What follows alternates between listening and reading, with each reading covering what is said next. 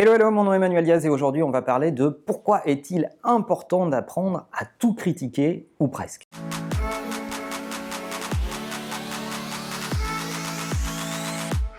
Alors vous allez me dire, en France c'est un sport national et on devrait être champion du monde, mais la question n'est pas tout à fait là. Lorsque on discute avec des chefs d'entreprise, avec des grands managers de très grosses boîtes, ils sont souvent curieux de l'innovation, curieux de ce qui se passe ailleurs, et euh, vous voyez une vraie volonté à euh, regarder euh, ce qui peut changer de leurs habitudes, mais lorsqu'ils arrivent au pied du mur, c'est-à-dire au moment où il faut vraiment se décider et signer l'accord pour lancer de nouveaux projets véritablement innovants, ils retombent souvent sur les recettes du passé et après avoir consommé des heures de conseils, avoir brainstormé à des choses totalement folles, la montagne accouche d'une souris et il se passe rien. Pourquoi? Eh bien, le plus dur, et euh, c'est basé sur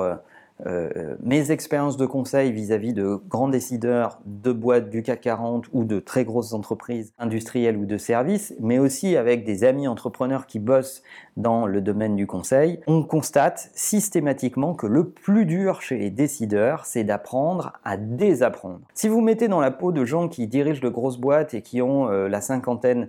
passée, eh bien, on leur a appris que euh, le résultat du travail était euh, directement lié à la quantité d'énergie qu'on mettait à faire les choses, à apprendre de nouvelles choses, à bosser et à acquérir de nouvelles connaissances. Or, Aujourd'hui, ce qui est complexe, c'est qu'il faut faire face à un monde qui change en permanence, où la vitesse d'apparition de nouvelles technologies et de nouveaux comportements consommateurs fait que ce que l'on a appris ces dernières années n'a plus beaucoup d'importance. Ce qui est important, c'est la capacité à saisir ce qui se passe sur l'instant, à comprendre au milieu de tout ce bruit quel est le signal et à construire des stratégies autour de cela, autrement dit, à remettre en cause tout ce que l'on sait et tout ce que l'on observe. Un certain nombre de chercheurs se sont intéressés à cette question et ont euh, détecté trois paramètres importants pour véritablement se mettre en mouvement vis-à-vis -vis de l'innovation. Le premier paramètre, c'est de tout challenger. Il faut que vous acceptiez que vous ne savez pas, et que vous allez découvrir. Si vous êtes dans l'industrie du retail,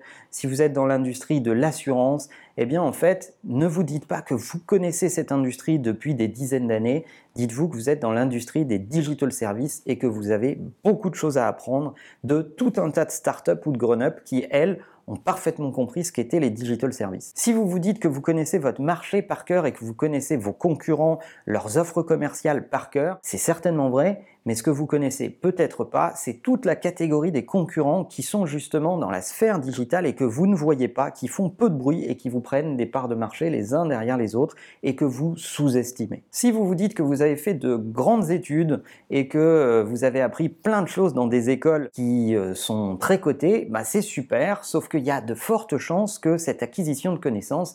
ait été faite avant l'iPhone, avant Facebook, avant la data, avant tout un tas de chocs industriels qui ne mettent pas dans votre radar ces considérations. Donc oui, premier paramètre, challenger tout ce qui est autour de vous, vous challenger vous-même et évidemment vous entourer de gens qui vont être capables de vous ouvrir les yeux et ne pas leur claquer la porte sur les doigts quand ils vous le disent des choses désagréables. Le deuxième paramètre qui est cité, c'est d'être logique ou d'avoir du bon sens, c'est-à-dire que c'est pas parce que vous découvrez de nouveaux univers que vous connaissez peu ou que vous connaissez pas très bien qu'il ne faut pas y plaquer votre bon sens et c'est bien là où il va falloir réconcilier votre connaissance historique de votre secteur de ce que vous pouvez découvrir à un instant donné. N'y allez pas tête baissée, faites des tests avant d'investir massivement. Ne croyez pas les vendeurs de solutions technologiques miracles qui vont vous promettre monts et merveilles, mais basculez votre business petit à petit, faites parler les datas, observez le comportement de vos consommateurs et ensuite vous pourrez y aller massivement. Et enfin, troisième et dernier paramètre qui est cité, c'est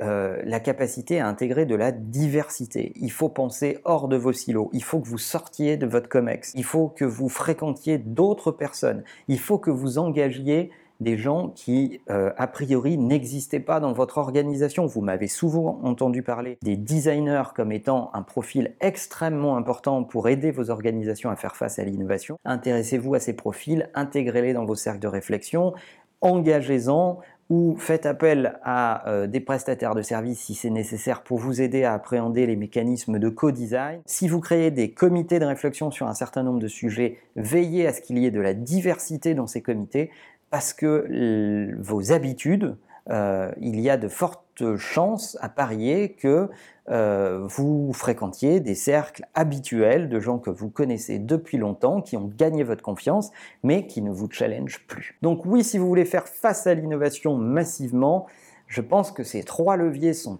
indispensables pour véritablement réfléchir et surtout véritablement se mettre en action. J'espère que ces conseils vous sont utiles. N'oubliez pas que l'ensemble de ces épisodes sont disponibles en podcast sur iTunes et que la meilleure façon de marcher, c'est de vous abonner. À bientôt.